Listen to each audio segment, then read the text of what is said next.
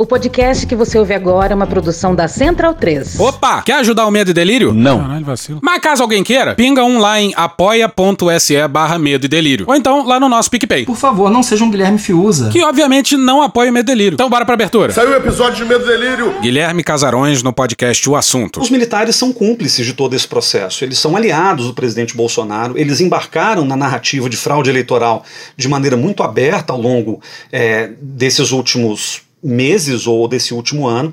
E isso torna é, essa demanda do Bolsonaro por novas averiguações, novas auditorias sobre as urnas muito mais forte, porque os militares acabam jogando seu peso político e, claro, o seu peso institucional sobre esse processo. Então, ao contrário dos Estados Unidos, onde os militares muito rapidamente se desvincularam do Trump, disseram que nada tinham a ver com aquilo, os militares brasileiros, no seu silêncio, acabam, de alguma forma, anuindo aquilo que o Bolsonaro tem feito ou aquilo que os seus apoiadores têm proporcionado nas ruas e nas redes. Então, bundão é o Jair.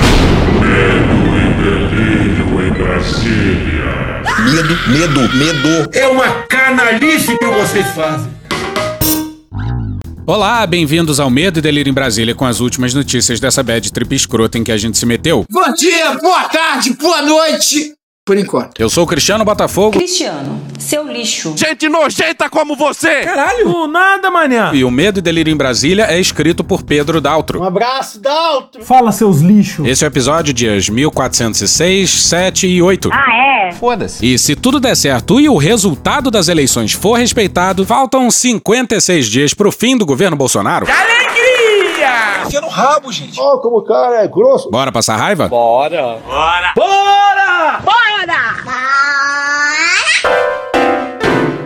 Pra cima deles! Selva é o ca... Calma. Pera aí que faz tempo que a gente não começa com essa sequência aqui, ó. Em função de decreto publicado neste mesmo podcast, obriga-se a inserção da vírgula a seguir. Obrigado.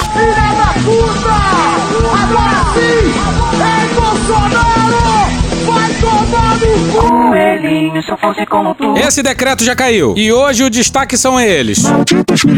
Mas antes, vamos pras preliminares. Completamos uma semana da vitória do Lula. E nada do Bolsonaro ligar pro presidente eleito. Eu não sabia que ele era safado assim, não, moço. E ainda tem rodovia bloqueada. Segundo a bolsonarista PRF informou no começo dessa segunda-feira, existe segunda-feira no comunismo. tem cinco bloqueios totais ou parciais em quatro estados. E o diretor da PRF não foi preso ainda. Brasil bagunça. O Xandão tá esperando o quê? Vai trabalhar, criatura. Lauro Jardim no dia 6 no Globo.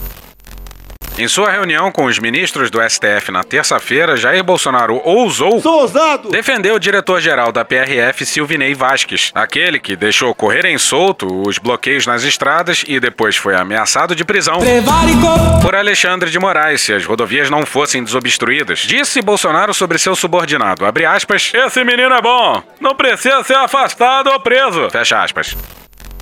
Agora, o quão a pessoa tem que ser pra ser classificado como menino bom pelo Bolsonaro. Isso é muito. Que tem como ídolo um torturador. O do Silvinei, que já espancou um frentista e é caloteiro da União, como apontado no último episódio por aqui, declarou voto no Bolsonaro. Ele fez o que fez durante as eleições. Não fez o que deveria ter feito com as centenas de bloqueios a partir da noite de domingo. E Bolsonaro ainda chama ele de menino bom. E na frente do Xandão. Foi nada do Xandão prender o cara. Nem afastado ele foi. Quero dormir, porra! Absolutamente inexplicável. Só tem uma explicação. Foi Deus que decidiu. Não foi. É o quê? Quer esperar ano que vem pra não dar chance de um indulto presidencial? Tá, até pode ser. Embora não apostemos nessa hipótese. No entanto, o afastamento sumário era absolutamente imperativo. Porra. Aguirre Talento no dia 3 no Globo. No dia 6 de setembro do ano passado, o diretor-geral da Polícia Rodoviária Federal foi convocado por ministros do governo para explicar como enfrentaria a primeira grande crise à frente do órgão. Caminhoneiros e outros manifestantes estavam bloqueando estradas em todo o país para pedir a destituição de integrantes do STF, entre outros pleitos. Ficamos sabendo agora que o presidente da República resolveu agir. E a partir de agora, o Brasil está em estado de sítio. Não. Preocupados com a possibilidade de desabastecimento encarecimento e, consequentemente, disparada dos preços dos mais variados produtos, os participantes da reunião pediram ao comandante da PRF uma atuação rápida do órgão. Receberam com surpresa a resposta de Vasques. O diretor-geral afirmou que não pretendia intervir e que contava com o respaldo de autoridades do Palácio do Planalto para manter os braços cruzados e não mexer com os caminhoneiros. Olha que legal. Aí teve o então ministro Tarcísio de Freitas gravando o vídeo implorando para que os caminhoneiros liberassem as rodovias. E a gente sempre fala desse episódio aqui, ó. Cerca de um ano antes da posse do atual chefe da corporação, em maio de 2020, Bolsonaro demitiu o então diretor-geral da PRF, Adriano Furtado, após ele publicar uma nota de pesar pela morte de um agente vítima do coronavírus. Ontem eu liguei pro diretor-geral da Polícia Rodoviária Federal.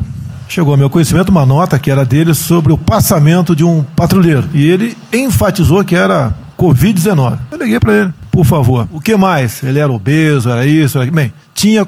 Como é que é? Comorbidades. Comorbidades. Mas ali na nota dele só saiu Codib-19. Codib-19. Codib-19. Então vamos alertar a quem de direito a respectivo ministério.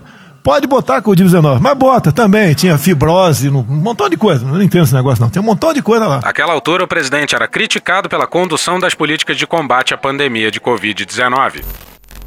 Pois é, o Bolsonaro derrubou o então diretor da PRF porque ele ousou publicar uma nota de pesar pela morte de um agente. Segundo o Bolsonaro, segundo o áudio que vocês ouviram aí da fatídica reunião ministerial, ele teria comorbidades. Não dava pra culpar o vírus. Sensibilidade incrível desse homem. Pois é, lembra demais o Bolsonaro voltando à sua cidade natal e sabendo da morte do filho de um amigo. O, o negão Alcides, trator, tratorista, tá vivo ainda, não, Alcides? Tá vivo? Tá vivo, Alcides? Tá. Morreu o filho dele há esses dias. Caramba, Aí trabalha naquela sul ali.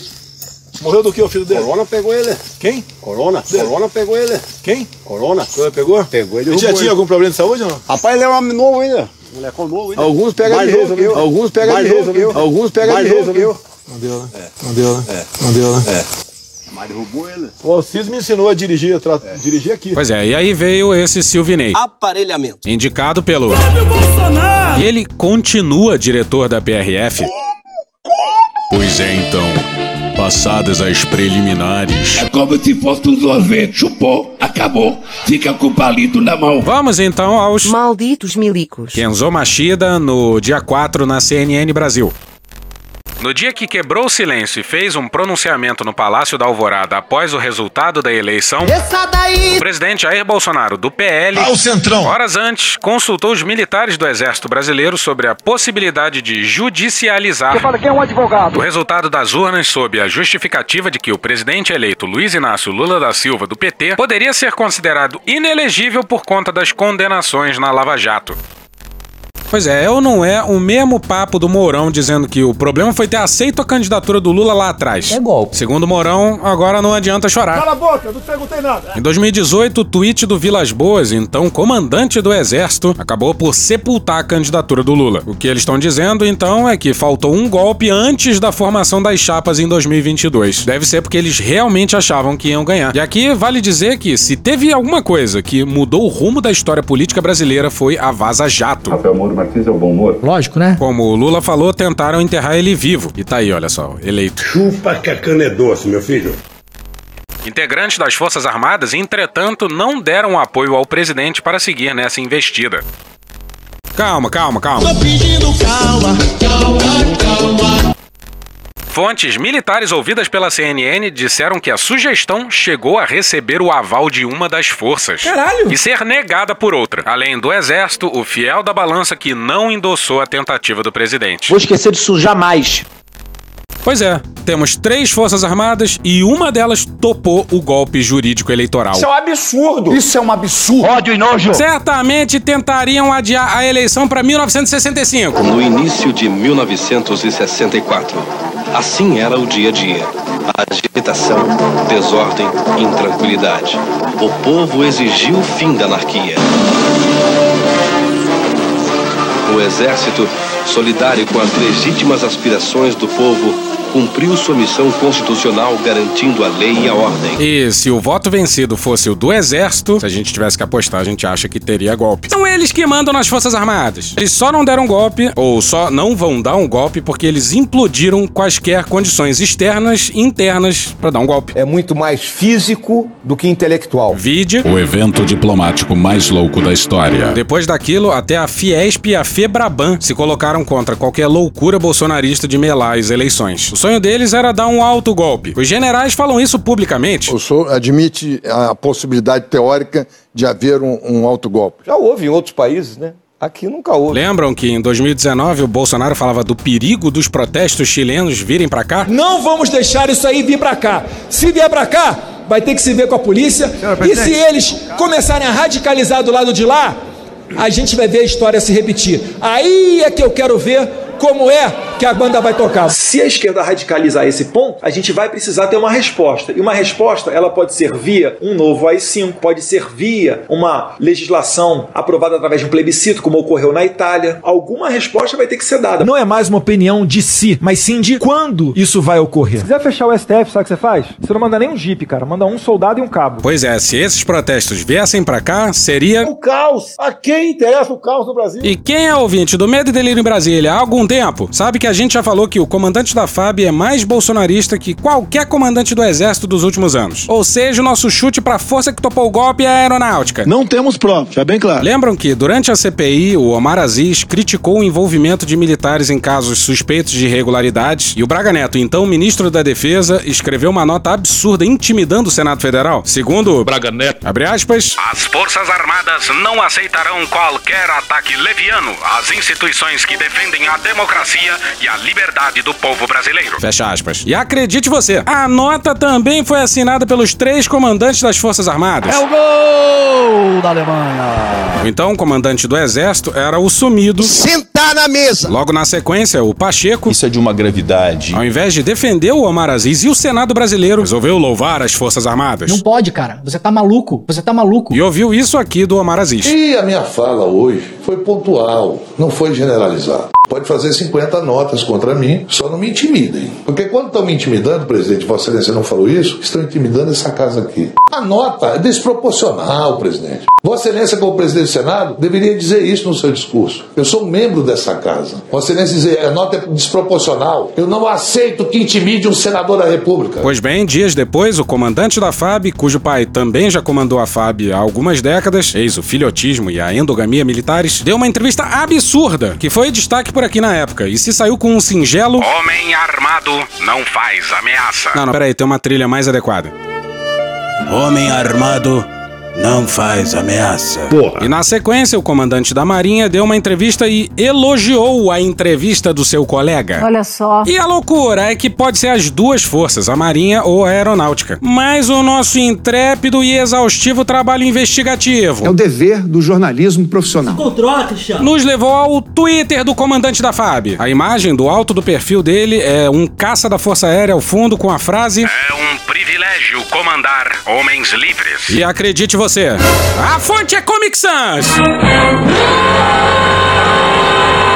Antepenúltima postagem, quando a gente olhou, é do dia do segundo turno. O risonho comandante com uma camisa amarela da seleção e a sua esposa com uma camisa amarela. E a bandeira do Brasil estampada bem grande. Significa. No tweet se lê em caixa alta. Calma, por favor! Todo o poder emana do povo. Eu não sou povo desse rapaz! Na sequência, o sujeito ainda meteu um John Locke. Ih, rapaz. A preservação da vida, da liberdade e da propriedade é o fim principal e talvez único que leva os homens a unirem-se em comunidades políticas e a confiarem num governo. Diz aí, Cecília. A gente tá fudido. A gente tá muito fudido. Mas volta para a matéria da CNN.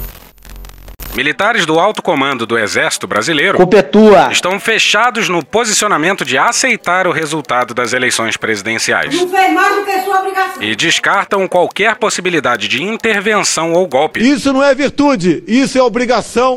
Generais Democratas. Estreia 30 de fevereiro no Discovery Channel. A CNN apurou que a leitura interna é de que as eleições ocorreram dentro da lisura do processo eleitoral e que não houve fraude comprovada nas urnas eletrônicas. Porém, a instituição não deve se posicionar sobre o assunto. É o quê? Por que será? A ordem na caserna é que esse posicionamento, se ocorresse, era por meio do Ministério da Defesa. Pois é, o mesmo ministério que prometeu o relatório para a noite de domingo do primeiro turno e que até agora não soltou nada. Patati patatá não apareceu.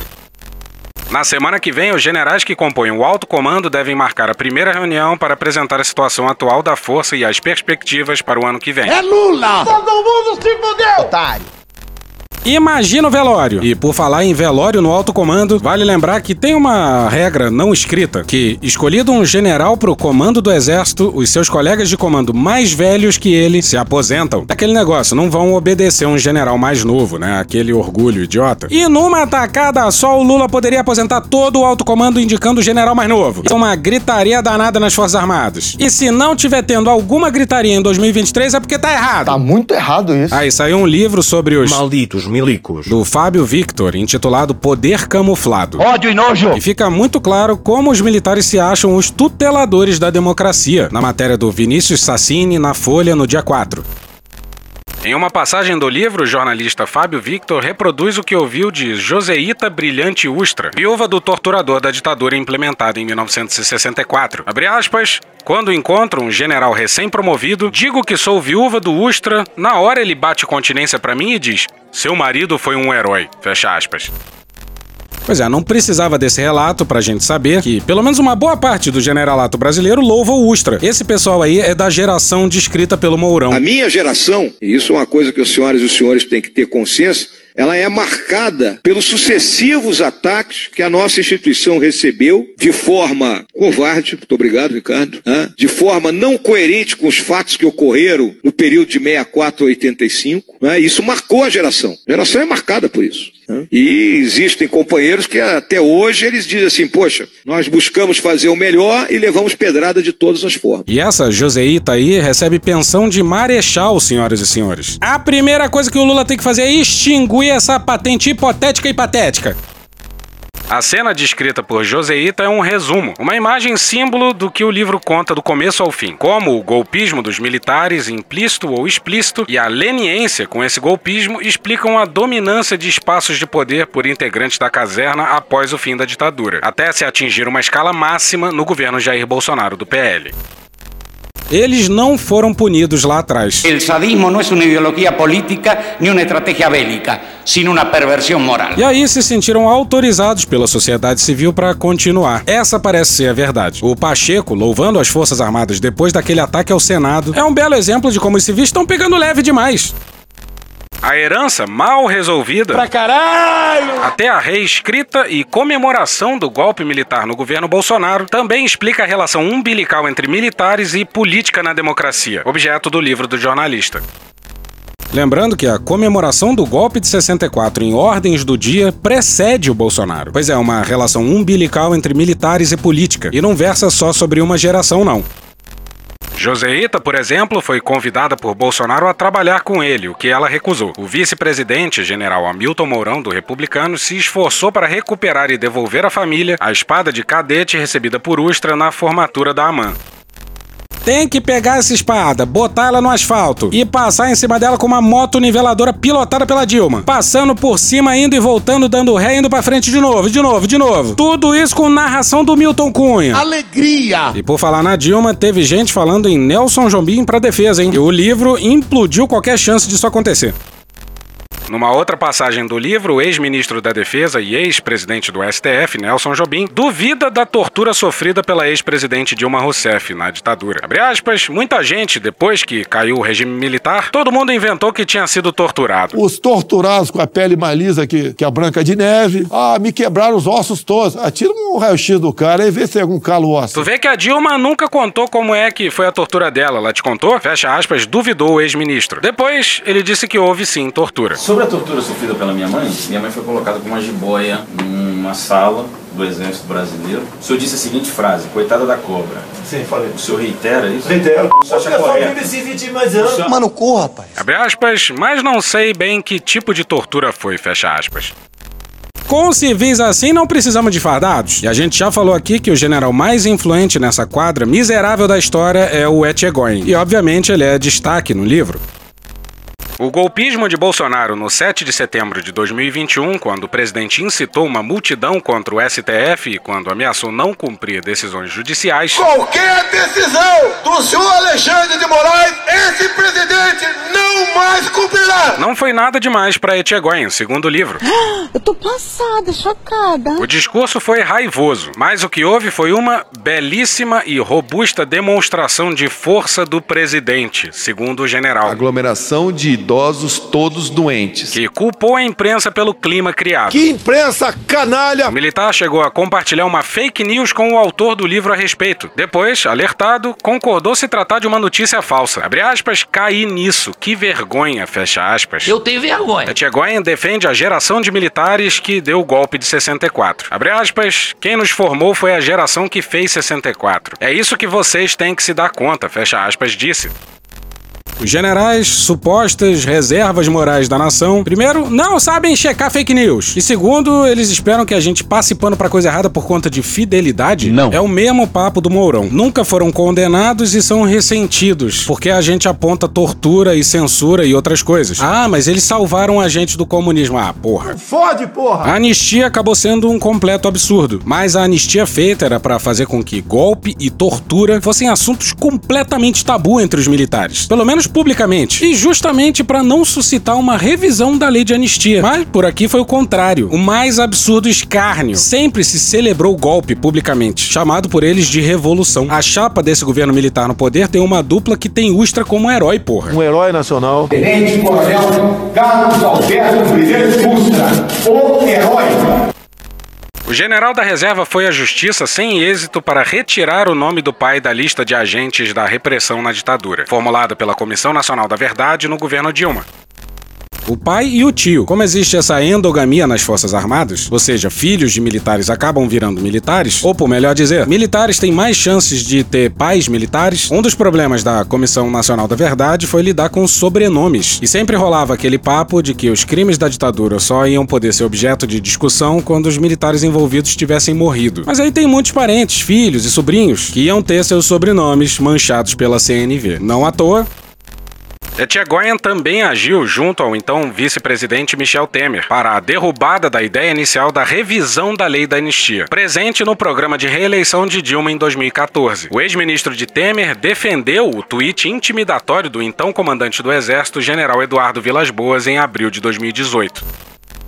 Pois é, aquela ameaça de golpe em forma de tweet para barrar a candidatura do Lula em 2018. Muito obrigado, comandante Vilas Boas. O que nós já conversamos morrerá entre nós. O senhor é um dos responsáveis por estar aqui. O livro de Victor mapeia a enorme quantidade de militares de alta patente que soube e que participou do planejamento do tweet. A mensagem envolveu pelo menos sete generais.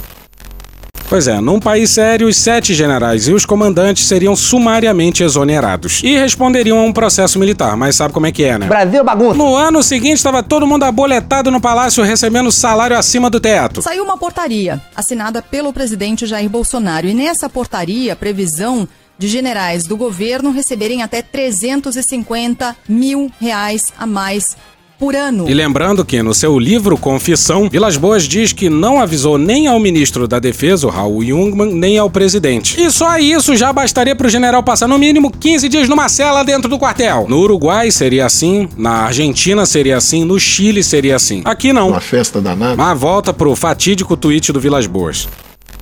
A interferência do Exército num poder constituído nunca chegou nem de perto de ser investigada e punida. Alô, senhor Luiz Inácio Lula da Silva. Anistia é o caralho, hein? Para que nossa alegria seja mais perene e não dê merda, como sempre deu, a gente vai precisar apontar o dedo, não para a esquerda nem para a direita, mas para as pessoas que nessas eleições intimidaram, assediaram, prevaricaram, ameaçaram, mentiram e mataram. Para a gente sorrir legal, algumas pessoas vão precisar chorar mais um pouquinho e parar de atormentar o Brasil. Algumas coisas ainda precisam acontecer para a nossa vitória ser uma vitória completa e para a gente lavar a alma. Então, para começar, Anistia é o caralho. E a gente não tá falando nem de anistia passada, não, porque a gente te conhece, Luiz Inácio. A gente tá falando de agora. Se não sair ninguém preso, é semente para dar merda no futuro de novo. Não é punitivismo, não. É porque não dá, porra. Não dá para acontecer o que aconteceu e não acontecer nada. Num padrão de comportamento descrito ao longo do livro, a transgressão de regras, como a vedação de envolvimento em manifestações políticas, é ignorada por companheiros de farda. Pelo contrário, existe uma exaltação a militares como Vilas Boas. Política não pode estar dentro do quartel. Se entra política pela porta da frente, a disciplina e a hierarquia saem pela dos fundos. O Santos Cruz, o suposto general democrata, é só elogios ao tweet do Vilas Boas. O responsável é o presidente. Poder camuflado descreve características comuns a militares no Brasil. O filhotismo. Se eu puder dar um filho meu, meu filho eu dou. Pretendo beneficiar o filho meu, sim, pretendo. Com perpetuação familiar na carreira de oficial, corporativismo e privilégios. Eu tenho vergonha do que eu recebo no exército. Isso eu tenho vergonha. Que eu mostrar pro meu filho que eu sou general de exército e ganho líquido 19 mil reais, eu tenho vergonha. Até 350 mil reais a mais por ano. O sentimento de superioridade em relação a civis. Não. Não. Não. Não. Não. É óbvio que não. O machismo latente e naturalizado, a não ascensão de negros ao topo da hierarquia militar e a homofobia. Ligo! E olha como o problema tá na ativa. No governo Bolsonaro, militares ganharam altos postos comissionados da administração federal, em proporção não vista antes. E mais da metade dos 5 mil militares ocupando cargos de civis no governo em 2021 eram da ativa, segundo um levantamento feito para o livro. E passemos para o Chico Alves, no dia 6 no UOL, que escreveu um baita texto sobre o livro. Ao chegar à última página, resta ao leitor uma questão inevitável. Pode ser considerado uma democracia um sistema político como o brasileiro, em que a casta dos oficiais militares é intocável e ameaça as instituições a qualquer gesto para limitar seus privilégios? Olha só! Pois é, isso não pode continuar. Ou os militares são enquadrados, ou os militares são enquadrados. Não tem outra opção. E olha como se deu a transição da ditadura para a democracia.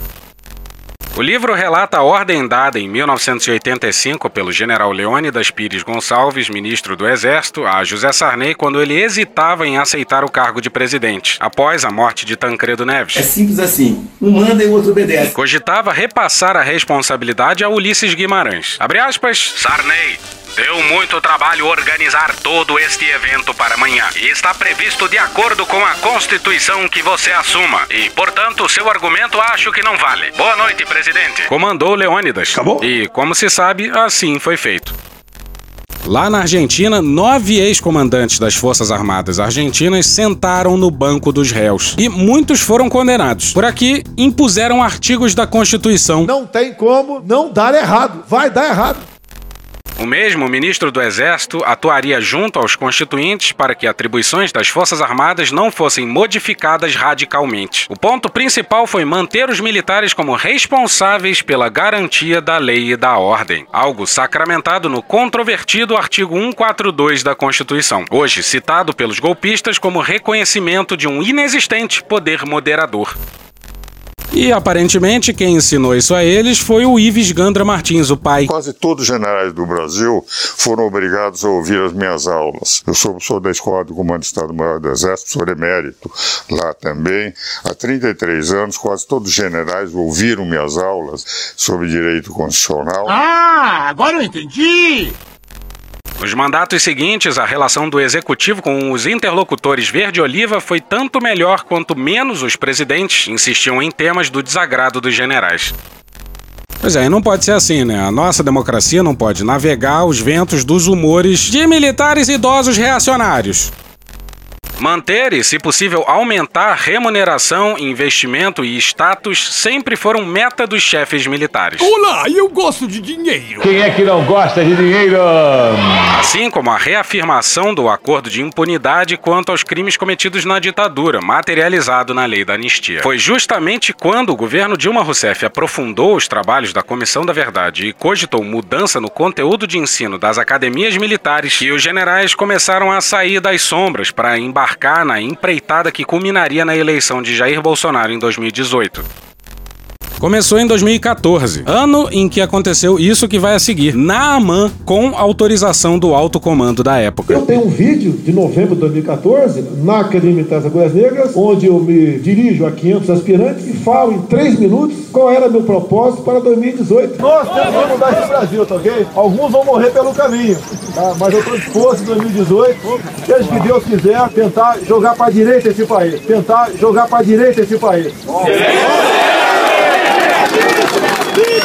Isso, a vida pela pátria, ok? Vai ser assim até morrer. E nós amamos o Brasil, temos valores e vamos preservá-lo. Agora, o risco que eu vou correr, posso ficar sem nada, mas eu terei a satisfação de dever cumprido. Ok? Esse é o nosso juramento, esse é o nosso lema. Brasil acima de tudo, esse Brasil é maravilhoso, tem tudo aqui, tá faltando é política. Há 24 anos eu apanho igual um desgraçado em Brasília, mas apanho de bandidos. E apanhar de bandido é motivo de orgulho e de glória, tá? Vamos continuar assim.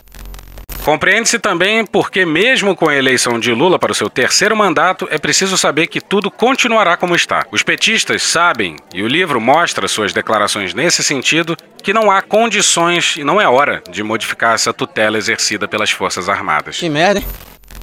Pois é, mas se não for agora, vai ser quando? Se não for agora, no fim desse governo militar criminoso, vai ser quando? Se não agora, quando os crimes de Bolsonaro e a participação dos militares neles estão mais frescas na memória, quando? Vai ser no dia 30 de fevereiro de qual ano? A gente vai continuar repetindo esse erro? Por quantas décadas mais? Porém, os quatro anos de governo Bolsonaro serviram ao menos para alguma coisa. Os militares se expuseram mais e os brasileiros puderam identificar melhor suas competências e incompetências. Se é verdade que a tutela vai continuar, também é verdade que agora sabemos mais sobre os nossos tutores.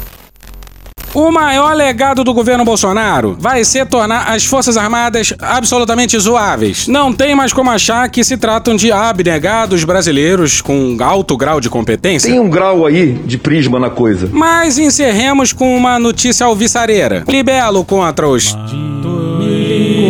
Matéria de 7 de novembro na Veja, escrita pelo Hugo. Quando o presidente Jair Bolsonaro, do PL, assumiu o governo em 2019, o então ministro-chefe da Casa Civil, Onyx Lorenzoni, Parece nome de chuveiro, mas não é nome de chuveiro. afirmou que era preciso despetizar o Brasil, ou seja, retirar todos os petistas que até então ocupavam cargos de confiança no Executivo Federal. A equipe de Bolsonaro exonerou centenas de funcionários identificados como militantes do PT, que tinham cargos de comissão no Palácio do Planalto e nos ministérios. Agora, antes mesmo de ser eleito, Lula avisou que irá desmilitarizar a administração pública federal. Abre aspas, nós vamos ter que começar o governo sabendo que nós vamos ter que tirar quase 8 mil militares que estão em cargos, pessoas que não prestaram concursos. Fecha aspas, declarou Lula em abril, durante reunião na Central Única dos Trabalhadores. Pô, em abril? Mas isso é, é enganar. A gente quer essa declaração em novembro, pô. Hoje, ontem. Em alguns órgãos já existe até estudos prontos. Oficiais da Agência Brasileira de Inteligência, a ABIN, ligados ao PT, encaminharam ao partido sugestões sobre como desmilitarizar o Gabinete de Segurança Institucional, o GSI. Eu vou renunciar. A reforma passaria pela extinção do órgão. Muito bom, muito bom. Se nos primeiros meses o Lula não se esforçar em desagradar de alguma forma os militares. Deu errado. Calma, calma. E olha que, nesse sentido, a gente acha que não dá pra esperar muito do Lula, não, hein? Lula é bicampeão mundial de conciliação. Mas dá pro Lula anunciar Com tranquilidade. reforma no currículo das escolas militares. Ah, mas os militares não vão gostar. E daí? Lamento, quer que faça o quê? Afinal. Afinal, vocês já imaginaram o que, que deve ser o currículo militar para que esse bando de general louve golpe e celebre torturador? Que porra de formação gerou um general Pazuello, por exemplo? 50 sentadas. Um general Heleno? Há interesses muito grandes por trás dessa história de aquecimento global. Pois é, ao que parece, tem algo incrivelmente errado com a AMAN. E pela gente, no dia 1 de janeiro, a AMAN se tornaria a Academia Civil Paulo Freire, com o show da Pablo Vittar na inauguração. chegar pra ser vadia. Sou todo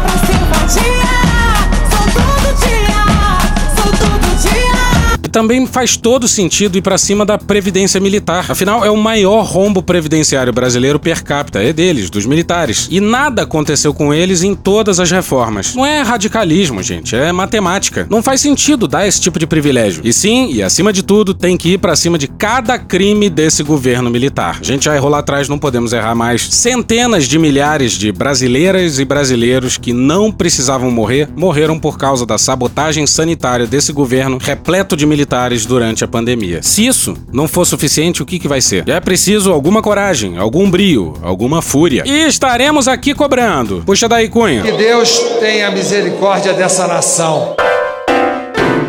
E hoje a gente fica por aqui. Esse episódio ou áudios de Professor Pasquale, Fala MR do Maurício Ricardo, Pedro Benevides, O Assunto, Programa do Datena, Cara Tapa, Gil Brother, Galãs Feios, Poder 360, TV Alesp, Gaveta, Casimiro, Thiago Santinelli, Choque de Cultura, Igor Guimarães, Carla Bora, Diogo Defante, D2, BMCBDF, Multishow, Planet Ramp, George Michael, Atabaque Produções, FUP, Chico Buarque, de Melo, BBC News Brasil, Canal Meio, Greg News, Portal Uai, Nenho, TV Brasil, Rádio Band News FM, Intercept Brasil, Gig Gueto, Jorge Vulgo Dudu, TV Câmara, SA TV, Rede Globo, Câmara dos Deputados, TV Senado, Poderoso Chefão, Papo de Política, Fantástico, Nosferato Sound Effects, The Office, Rony Von, Falha de Cobertura, Antônio Vivaldi, Cecílio Oliveira, Band Jornalismo, Felipe Noronha, Dom Juan, Gustavo Mendes, Parafernália, SDH Argentina, Leandro Rassum, Matheus Leitão, SBT News, Jovem Pan, Sai de Bamba, CNN Brasil, Futurama, Cartoon Network, Programa Silvio Santos, Michael Jackson, Samuel Mariano, Franciel Cruz, Pablo Vitar, Conversas Cruzadas, Regina Roca, Chico Botelho, Globo News, Planalto, Metrópolis, Panorama CBN, Léo Stronda, Daniel Furlan, Meteoro Brasil, João Carvalho, Valem Bandeira, Band Jornalismo e só. Thank you! Contribua com a nossa campanha de financiamento coletivo. É só procurar por Medo e Delírio em Brasília no PicPay ou ir no apoia.se barra Medo e Delírio. Porra, doação ao caralho, porra. Não tem nem dinheiro pra me comprar um jogo de videogame, morou, cara? Pingando um capilé lá, vocês ajudam a gente a manter essa bagunça aqui. Assine o nosso feed no seu agregador de podcast favorito e escreve pra gente no Twitter.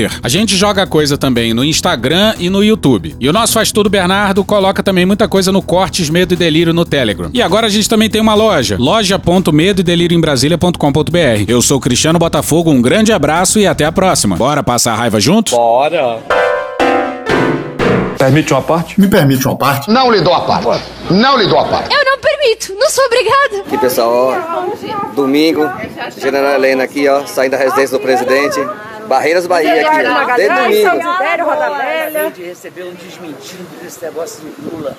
Tá doente. Não tá, né? Não tá, Ele- Não tá, Ele- Não tá, Ele tá, indo lá, ele tá lá no Nordeste. Eu disse que ele tá indo Não, ele tá em São Paulo. Cristãos exemplares, cidadãos de bem, né?